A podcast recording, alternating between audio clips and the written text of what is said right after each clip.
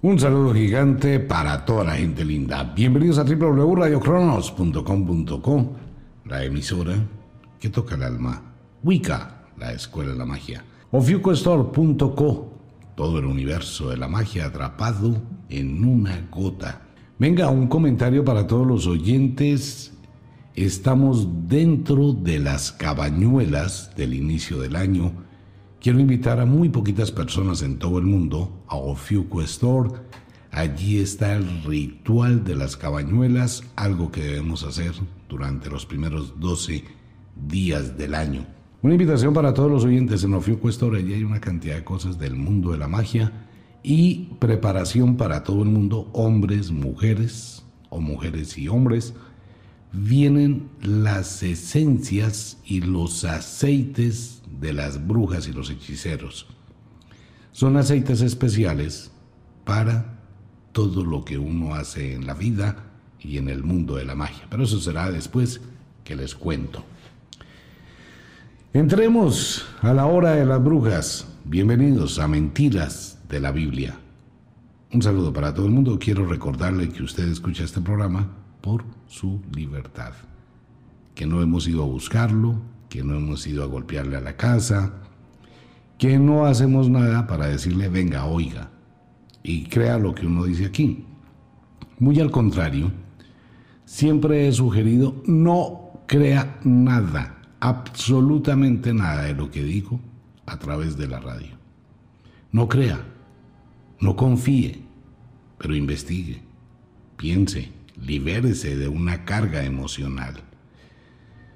Bueno, entremos al tema. Primero, voy a hacer un comentario pequeño frente al machismo y frente a la situación que están viviendo todas las mujeres o la gran mayoría de mujeres en el mundo.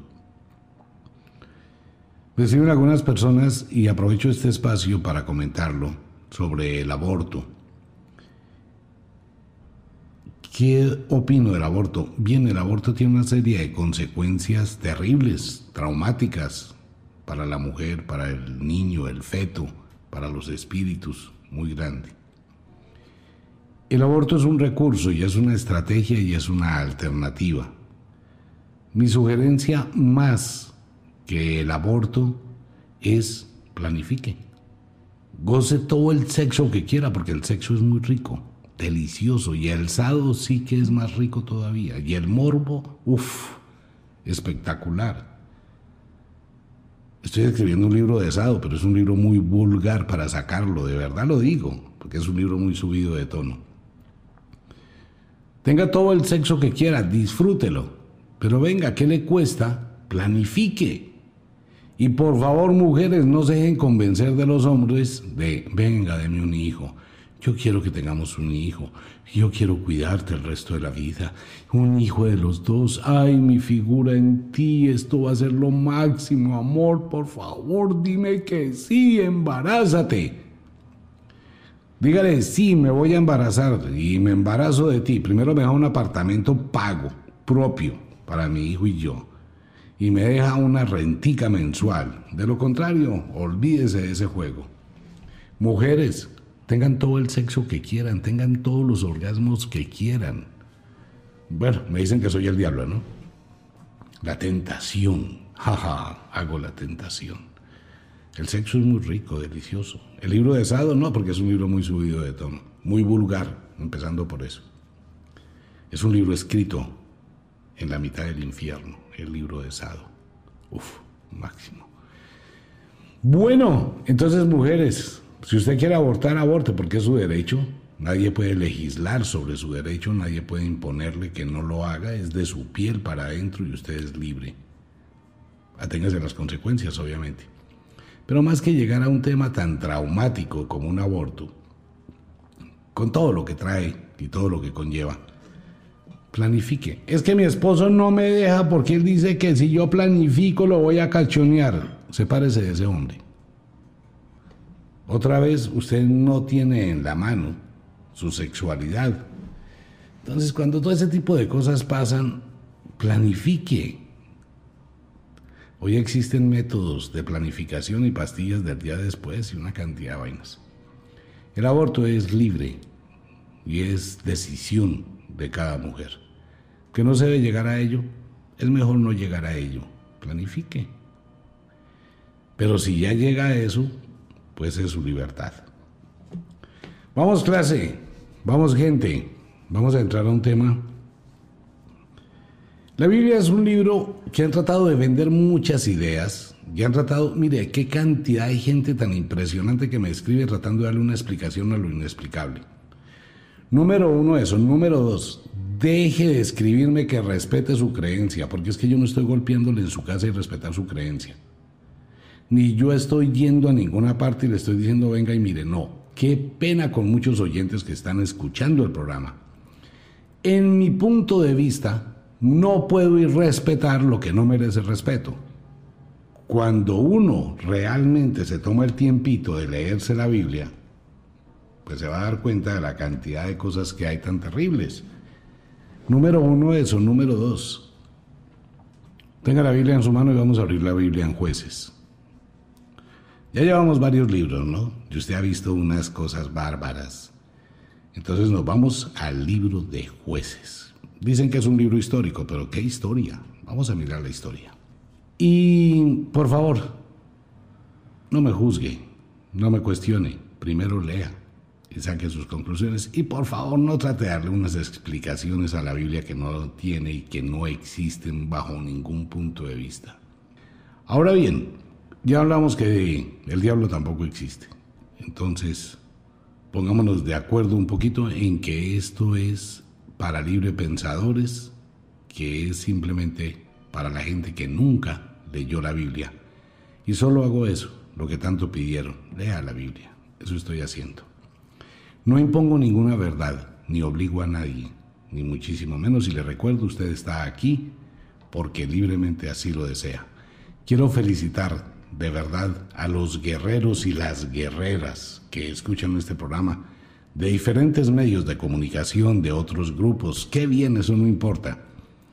Pero son personas que han empezado a multiplicar, a preguntarse, a interrogarse, a mirar, y muchos se han dado cuenta del engaño y por eso aparecen los memes en Facebook, aparecen los comentarios, aparecen esa cantidad de preguntas. Cada persona que hace una cosa de estas es una lucecita que está encendiendo la conciencia humana. Muchas gracias. Y gracias a la gente que despierta, se sale del común denominador del sometimiento. Vámonos para jueces número uno. Ok, se suponía que el libro de jueces ya es histórico, los primeros cinco libros de la Biblia, el Pentateuco, son los libros de las leyes y ahora vienen libros históricos, pero esta historia es un carretazo únicamente para crear el negocio. Empezamos con el libro de jueces. Dice, y quiero que por favor sea muy consciente de lo que yo leo, lo lee usted en la Biblia, por favor, y vamos haciendo comentarios. Judá conquista Jerusalén y Hebrón. Escuche el libro de jueces. Después de todas las matanzas de Josué, póngale cuidado. Y combatieron los hijos de Judá a Jerusalén y la tomaron y pasaron a sus habitantes al filo de espada y pusieron fuego a la ciudad. Después los hijos de Judá descendieron para pelear contra el cananeo que habitaba en las montañas de Negev y en los llanos y marchó Judá contra el cananeo que habitaba en Hebrón, la cual se llamaba antes Kidit Arba, hirieron a Sesai, a Amín y a Talmí. Ok, ¿qué ciudad se tomaron? La pobre Jerusalén. Mire, Jerusalén ha pasado de mano en mano. Todo el centro del problema religioso de la guerra santa que hay allá, la yihad, es a raíz de este tipo de cosas. Pero de aquí en adelante empiezan las cosas a cambiar. ¿Por qué? Porque la Biblia transforma el interés, genera terror, genera miedo, para que los demás pueblos, después del azote de Josué o de José, empiecen a sentir terror y pánico y se conviertan en algo, en los esclavos del negocio. Empiezan a darles platica, tierras y lo demás. Escuche esto. Extensión de las conquistas de las demás tribus. Jueces 30. Tampoco Zabulón arrojó a los que habitaban en Quitrón ni a los que habitaban en Naal, sino que el cananeo habitó en medio de él y le fue tributario. Tampoco a arrojó a los que habitaban en Aco, ni a los que habitaban en Sidón, ni en Alam, ni en Nasib, ni en Elba, ni en Afeg, ni en Rebob. Y moró Aser entre los cananeos que habitaban en la tierra, pues no los arrojó. Tampoco Neftalí arrojó a los que habitaban en Bet-Semes ni a los que habitaban en Benad, sino que moró entre los cananeos que habitaban en la tierra. Mas le fueron tributarios los moradores de Bet-Semes y los moradores de Bet-Anán.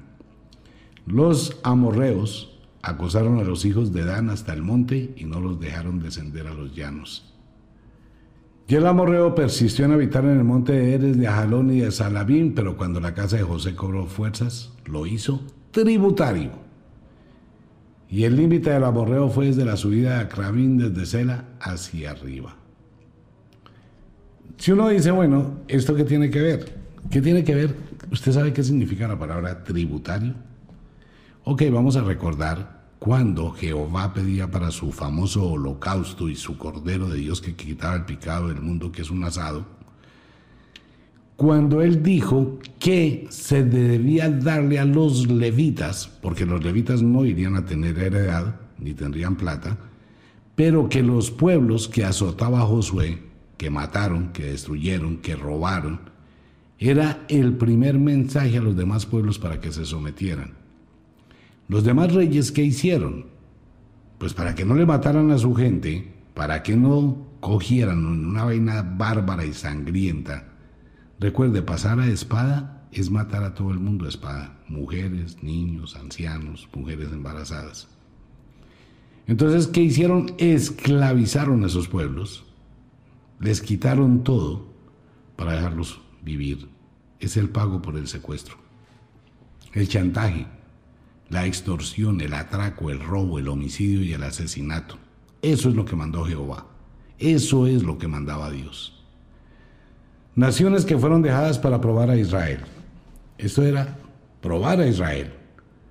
Entonces allí ya se convirtió Israel en el pueblo elegido de Dios que tenía el poder para mandar, tenía el poder para destruir y tenía el poder para robar. Lo dice la Biblia. Vámonos para jueces 3, por favor.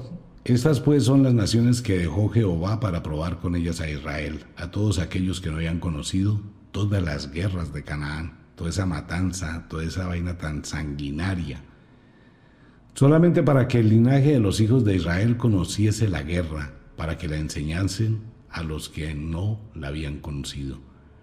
Los cinco príncipes de los filisteos, todos los cananeos, los sidonios y los hebeos que habitaban en el monte del Líbano, desde el monte de Balemón hasta llegar a Amat. Y fueron para probar con ellos a Israel para saber si obedecerían a los mandamientos de Jehová que él había dado a sus padres por mano de Moisés. Así los hijos de Israel habitaban entre los cananeos, eteos, amorreos, fereceos, hebeos y jebuseos. Y tomaron de sus hijas por mujeres y dieron sus hijas a los hijos de ellos y sirvieron a sus dioses. ¿Qué pasa aquí?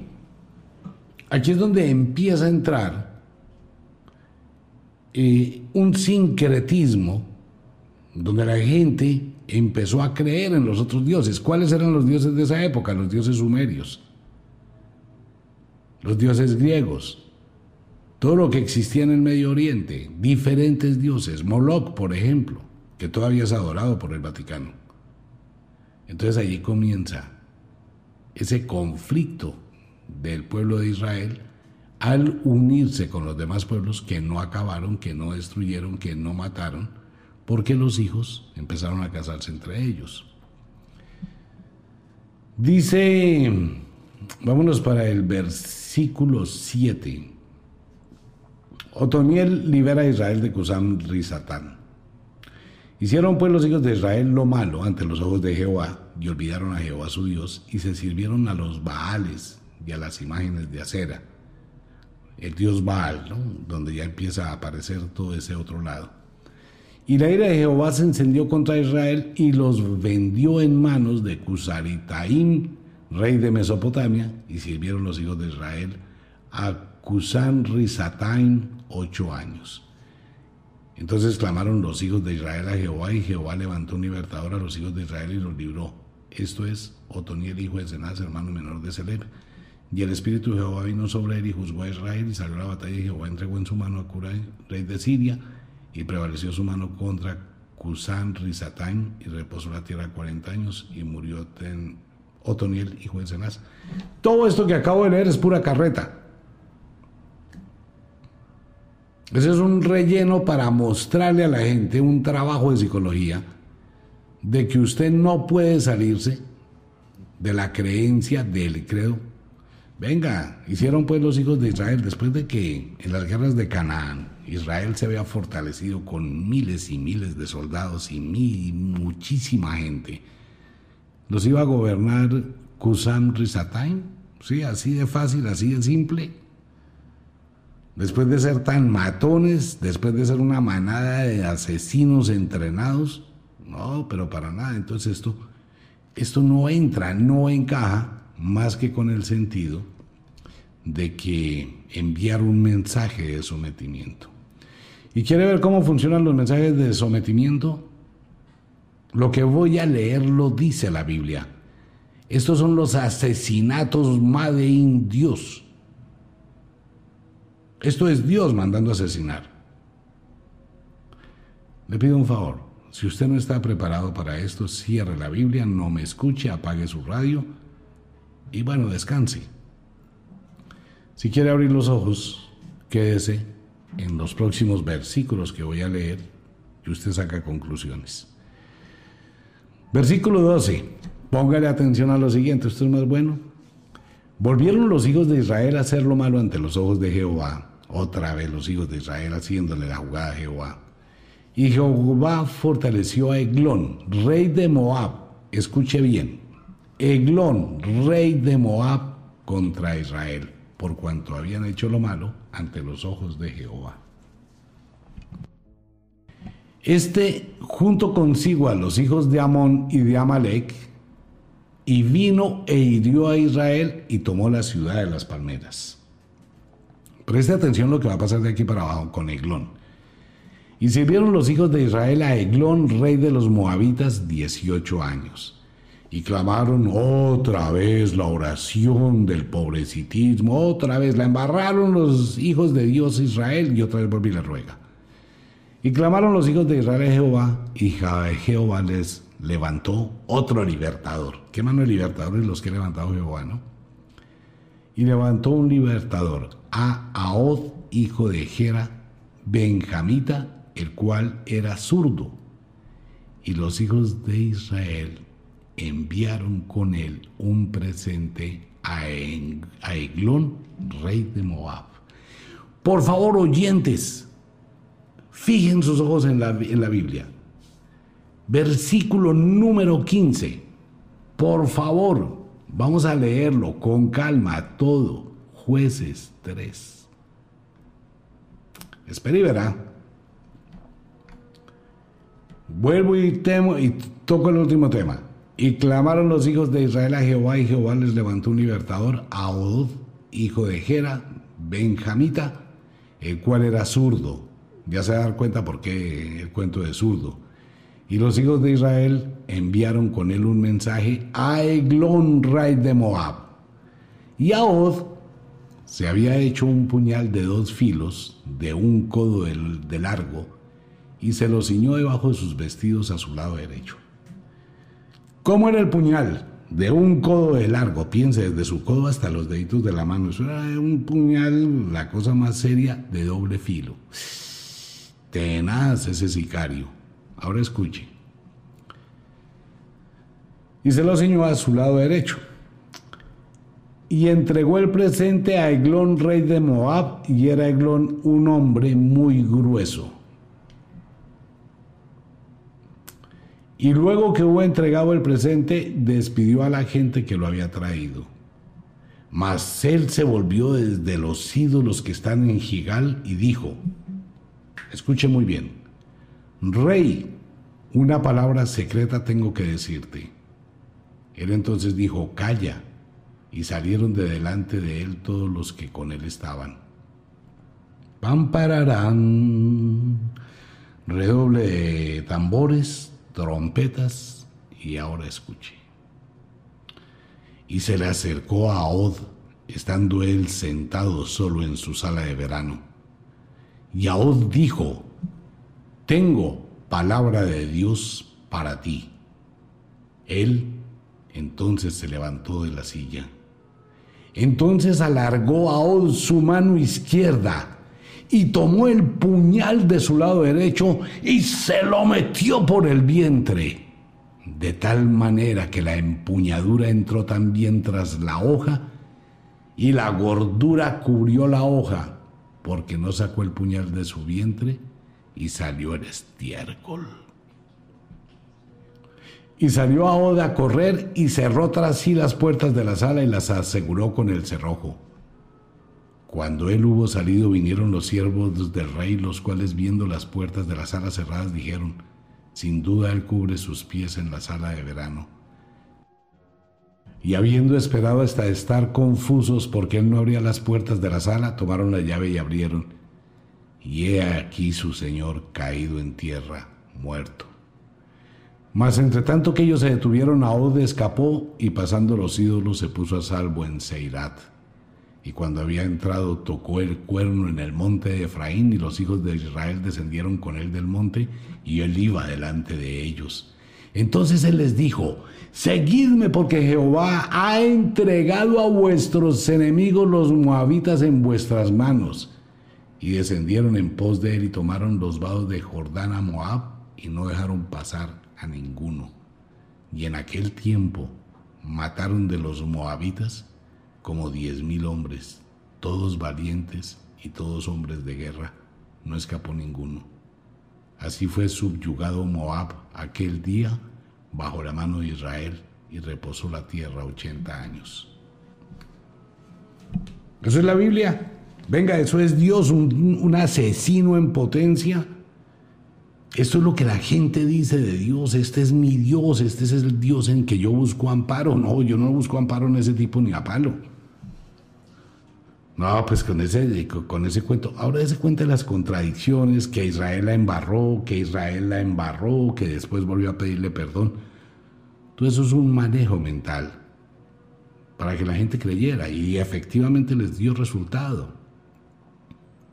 Dos mil años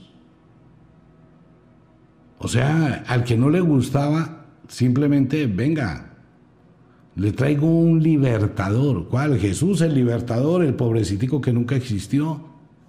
¿Cuántos libertadores ha tenido Jesús en lo que vamos de la Biblia? Casi nueve libertadores.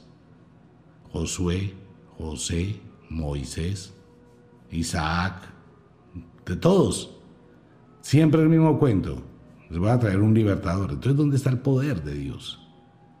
¿Por qué necesita hacer este tipo de cosas? ¿Por qué la historia, si son libros históricos, por qué le achacan a Dios? Porque Dios mandó. Entonces, ¿qué tipo de Dios es ese al que la gente adora? Esto va para todas las mujeres que me escriben y todavía lo sigo diciendo. Qué triste que las mujeres defienden tanto esta vaina. Le han lavado el cerebro a las mujeres de una forma impresionante más que a los hombres porque muchas mujeres se rasgan las vestiduras. Si yo fuera el diablo, si fuera Lucifer, conozco del tema. En lugar de ponerme en este plan de despertar conciencias, ¿qué mejor para mí? Crear una iglesia, me sé la Biblia de memoria, tengo un oráculo, puedo ver el futuro, puedo saber lo que usted piensa, lo que siente, lo que hizo en oculto. Entonces, ¿por qué no monto una iglesia? Y en lugar de ponerme a estar en oposición, en mostrarles una verdad, pues digo, venga, me aprovecho toda esta parrandada de ingenuos y monto una iglesia y digo, me invento cualquier vaina y los exploto económicamente. Si fuera el diablo tendría placeres, al estilo de la película Lucifer tendría un bar, así bien bacano. Yo le colocaría un segundo piso, un tercer piso con unas habitaciones más reservaditas, donde todo es permitido, todo es aceptado. Y como soy la tentación, entonces crearía un mundo de lujuria, de gula, de placeres, Pero ¿por qué me pongo a tratar de abrir una conciencia? Porque es el momento para hacerlo. Es el instante que la gente despierte. Bueno, para completar el chico, porque es que a mí me encanta es leer la Biblia para que usted la lea y saque sus conclusiones. Yo no impongo ninguna verdad. Usted acaba de escuchar lo que hizo a Odo, ¿cierto? Le metió el puñal por el vientre hasta la empuñadura. Uy, eso tuvo que dolerle. Pero no salió la grosura, le sacó el excremento. Bueno, no lo voy a decir en la palabra castiza, pero ustedes ya saben, ¿le sacó la qué? Eso, cuac, cuac. Me encanta la telepatía. Acaban de escuchar un asesinato. Todos son testigos de un asesinato. Ahora escuchen el siguiente asesinato. No lo digo yo, lo dice la Biblia que tanto defiende mucha gente. Vámonos para jueces 4. Pero quiero pedir un favor, lo voy a leer y quiero que imagine. Quiero pedirle ese favor, esta vez imagine la historia. Le voy a colocar un poquito de, de bobadas alrededor del tema. Tarán, tarán. Y reunió, versículo 13. Y reunió Cisara todos sus carros, 900 carros cerrados con todo el pueblo que con él estaba desde Azoset, Goin hasta el arroyo de Sison. Pampararán. Entonces Débora dijo a Barak, levántate, porque este es el día en que Jehová ha entregado a Cisara en tus manos. ¿No ha salido Jehová delante de ti? Y Barak descendió del monte de Tabor, y diez mil hombres en pos de él, todo ese ejército. ¡Wow! Versículo 15. Y Jehová quebrantó a Cisara, a todos sus carros y a todo su ejército, a filo de espada delante de Barak y si Sara descendió del carro y a pie. ¿Usted se puede imaginar cómo quedaron esos diez mil hombres? Pasados a espada, decapitados, con las tripas afuera, cortados, con la cabeza partida por la mitad. Eso es pasar a espada. Ok. Huyó a pie. Sara tenga ese nombre presente el resto de su vida. Más Barak Siguió los carros y el ejército hasta Azoret y todo el ejército de Cisara cayó a filo de espada hasta no quedar ninguno. Y Cisara huyó a pie a la tienda de Jael, mujer de Eber Seneo, porque había paz entre Javín, rey de Azor, y la casa de Eber Seneo. Cisara, corriendo en su túnica, con su espada, solo después de haber visto cómo le mataron a toda su gente, ese desespero de una persona que sabe que la van a matar pidiendo ayuda, golpeando en las puertas, ábrame por favor, sálvame. Cualquier mujer hoy en Bogotá, allá en Colombia, cualquier persona hoy en Bogotá, en Colombia, no debería decir esto, pero lo digo, ¿no? Porque es que veo unos videos en YouTube de la gente corriendo para salvar su vida porque vienen los atracadores. Muy tenaz. Escuche. Vuelvo para que retome. Versículo 16. Mas Baroac siguió los carros y el ejército hasta Aroset Goim y todo el ejército de Cisara cayó al filo de espada hasta no quedar ninguno. Cisara huyó a pie a la tienda de Jael, mujer de Eber-Seneo, porque había paz entre Javín, rey de Azor, y la casa de Eber-Seneo. Y saliendo Jael a recibir a Cisara le dijo, ven, como todas las mujeres amables, divinas, espectaculares en esos vestidos traslúcidos que muestran tono, muestran todo, dijo, ven Señor mío, ven a mí, no tengas temor. Y él vino a ella a la tienda y ella lo cubrió con una manta. Ay, Jael, gracias, le salvaste la vida a Cisara. Oh, qué buena mujer. Qué, cosa tan especial, qué apoyo, qué linda, ¿cierto? Hay que hacerle una, un altar a Jael. Bueno, entonces, ¿qué hizo? Y saliendo Jael a recibir a Cisara le dijo, ven, Señor mío, ven a mí, no tengas temor. Y él vino a ella a la tienda y ella lo cubrió con una manta. Ya tienen todos una imaginación. Está Jael con un vestido transparente, Está Cisara tirado en el piso, cubierto con una manta, bien escondidito porque lo iban a bailar, lo iban a matar, ¿sí o no? Ahora escuche. No tengo un órgano, pero un órgano así de música de muertos.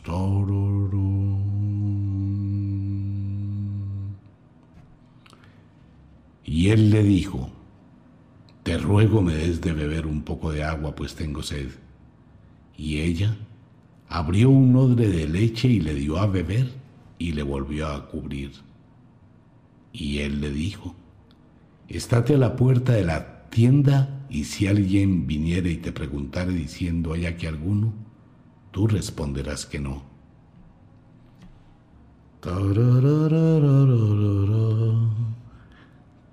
Todo en calma. Qué buena mujer. Le dio agua de beber, lo arropó, lo cubrió con su manta. ¿Cierto? Ay, tan rico. Chévere. ¡Pra, pra! Ruellos, tranos. Esto dicen que es, que es el diablo. Y mire lo que acaba de pasar. Golpes, platillos, despierte de la hipnosis. Escuche. Pero Jael se transformó. Jael, mujer de Eber, tomó una estaca de la tienda y poniendo un mazo en su mano, se le acercó calladamente y le metió la estaca por las sienes y lo enclavó en la tierra, pues él estaba cargado de sueño y cansado, y así murió. Y siguiendo Barak a Cisara, Jael salió a recibirlo. Ja, ja y le dijo, ven y te mostraré al varón que tú buscas. Y él entró donde ella estaba, y aquí, si Sara ya se ha muerto, con la estaca por la sien. Así abatió Dios aquel día a Javín, rey de Canaán, delante de los hijos de Israel. Y la mano de los hijos de Israel fue endureciéndose más y más contra Javín, rey de Canaán, hasta que Paila lo destruyeron. Esa es la Biblia. Eso es la Biblia en la cual la gente ha creído a fe ciega durante dos mil años. Venga, mire, no soy juez de nadie, ni mucho menos de un papel. Me gasté 20 años leyendo la Biblia y escribiendo el libro Mentiras de la Biblia. Y voy a seguir con este programa, así mucha gente me sigue amenazando, insultando, diciendo una cantidad de tonterías. No estoy inventándome absolutamente nada. Esto que acabamos de leer en jueces es de los peores asesinatos. Es las aberraciones por imponer a un Dios.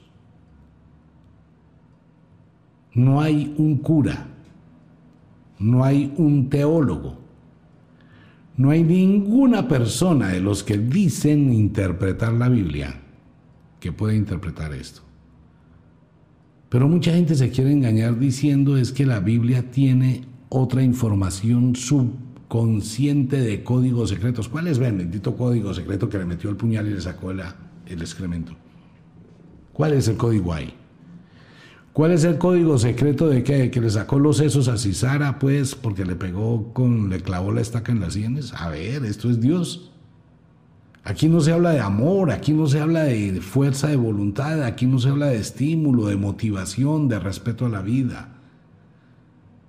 La Biblia solamente ha hablado de matanzas, aquí donde vamos, los cinco libros del Pentateuco.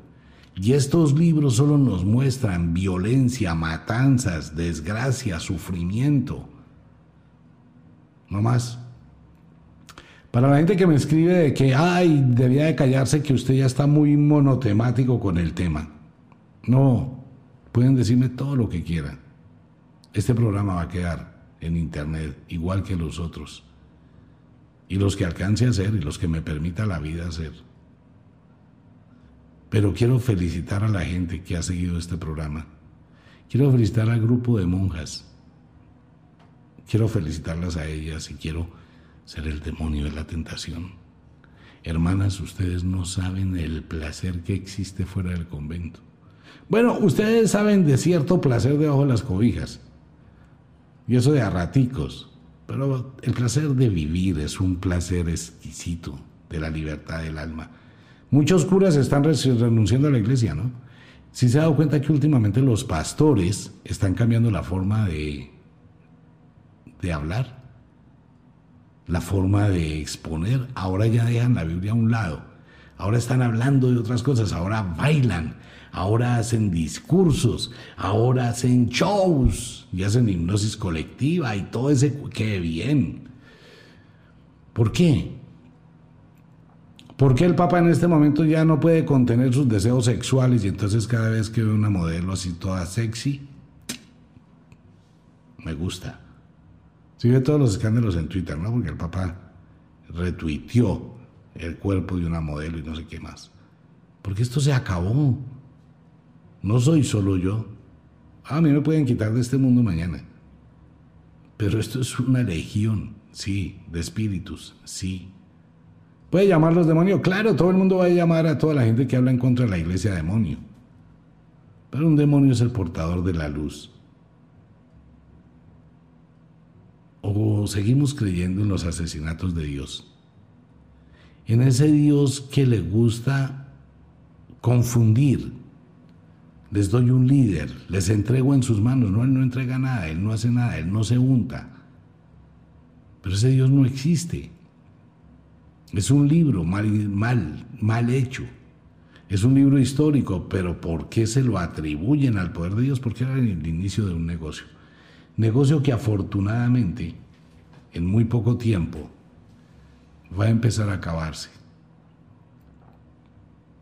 Eh, otro día que estaba comentando esto, que por irme entre las ramas se me, se me terminó el comentario. En este momento hay algo bien interesante, le voy a decir. ¿Qué va a pasar el día que los extraterrestres lleguen aquí? ¿Y qué va a pasar el día que empiece a descubrirse? Ya están dándole puntaditas a todo, a todo el mundo que están escuchando señales de radio. Eso quiere decir, un radio observatorio acaba de captar una señal de radio probablemente extraterrestre. Eso, eso implícitamente dice que hay extraterrestres, que hay vida en el espacio. ¿Qué va a pasar cuando lleguen los extraterrestres y le digan que Jesucristo nunca existió y que la iglesia es una gran mentira y que la Biblia es un libro con el que manipularon a todo el mundo. Ah, Omar Heile no le, no le voy a aceptar lo que él diga, así se me esté leyendo la Biblia, porque es que eh, eso no, no, pues es un loco, es un tipo ahí, brujo, hechicero, chamán, medio brujo, debe ser el diablo la encarnación, y eso que no sabe mi número de cédula, si no, ahí sí definitivamente baila. Pero ¿qué va a pasar si yo llegara un día cualquiera y estuviera transmitiendo el programa, a ver el programa desde, desde un sitio muy especial con mis amigos alrededor y ahí sí ese día me van a ver en televisión? No, solamente digo, no es que vaya a pasar, pero entonces ¿qué haríamos? Ahí sí pensaría, uy, pero si yo lo escuchaba, pero ¿por qué no? Lea, investigue, por favor. Investigue. Lea la Biblia saque conclusiones. Tiene una oportunidad. Camila, nuestra compañera de trabajo de Ofio Cuestor, decía esta tarde una frase que quiero compartir con todos los oyentes, bien interesante. Ella decía, nos quedan 363 oportunidades, porque cada día es una oportunidad. Cada día, cuando se levante por la mañana y se, se tome un café, dígase un feliz día, ni siquiera un año, porque tiene un día más para vivir. Y aproveche su vida, libérese de este dogma. Pero no se libere porque yo lo digo o porque escuchó este programa. Sea consciente, lea, investigue, piense, analice. ¿Por qué cree que a los curas nunca les dejaron tener mujeres? ¿Cuál es el problema de Dios para que los curas tuvieran mujeres? No, no es el problema de Dios, es el problema de los hombres, porque es que cuando se creó el negocio, si los curas tenían mujeres, pues paila porque las iban a embarazar y los hijos iban a pedir herencia, entonces iba a dañarse el negocio, ¿sí o no? Entonces, por eso es que en la Biblia, en el Deuteronomio, hace hincapié Araón cuando le dice a Dios le dice a Moisés, dile a tu hermano Araón que ninguno de tu prosapia que tenga el testículo magullado o el miembro amputado puede servirle panes a Dios. porque es que tenían que tener un buen miembro y los testículos así bien gruesitos de buena testosterona. Tiene que ser uno muy tonto para no analizar el trasfondo de todo esto. Pues bien, ese era el tema de hoy, jueces, dos de los peores asesinatos. ¿Usted qué cree? ¿Que meterle un puñal a otro y pegarle una puñalada de esa forma, eso no es un asesinato? Ay, es que eso es bendito porque Dios lo ordenó. Dios. Dios mandó matar muchísima gente. A cuento de... ¿Por qué? ¿Dónde está el amor de Dios si es la creación de la vida? Porque no existe. Entonces usted hace una asociación. Entremos a mirar desde otra perspectiva lo que hay de trasfondo de estos dos temas los que escribieron la Biblia, de verdad, la gente que empezó a escribir este tipo de aberraciones, eran unos asesinos, pues para la época en que fue escrito, ¿no? Eran unos asesinos terribles, por eso se llamaba la Vulgata antes, era el nombre de la Biblia. El que generó estas ideas, el que sacó esto, el que se inventó estas historias, o las historias si fueron reales, debió ser una persona muy enferma. Y eso que hasta ahora empezamos jueces. Usted no se imagina lo que sale de aquí para abajo. Y eso es mentiras de la Biblia, el gran engaño de la humanidad. Los invito a Fiuco Store, el ritual de las cabañuelas. Le quiero pedir un favor grandísimo a usted que está escuchando el programa y que se queda confundido pensando. Quiero comentar antes de irme algo. Esto va para todas las personas adultas. Personas que me escuchan, que tienen una vida donde ustedes fueron creyentes, no se culpen, no se dé golpes de pecho. Escribo, escribo, recibo unas cartas que de verdad conmueven personas que durante muchos años, 60 años, 65 años, 70 años, unas abuelas que me dicen, no sé qué hacer. Lo único que digo es que no voy a morir engañada. Pero es duro, duro. Toda la devoción que yo tuve, todo lo que dejé de vivir, toda la esclavitud que acepté por la Biblia. Y escucharlo a usted y leer Ahora sí todo el mundo está leyendo la Biblia. Qué bien, me encanta. Esa es la idea. Pero hay que manejar este tipo de tema colocándole cierta lógica y colocándole cierto humor. De lo contrario, esto alteraría muchísimo las emociones.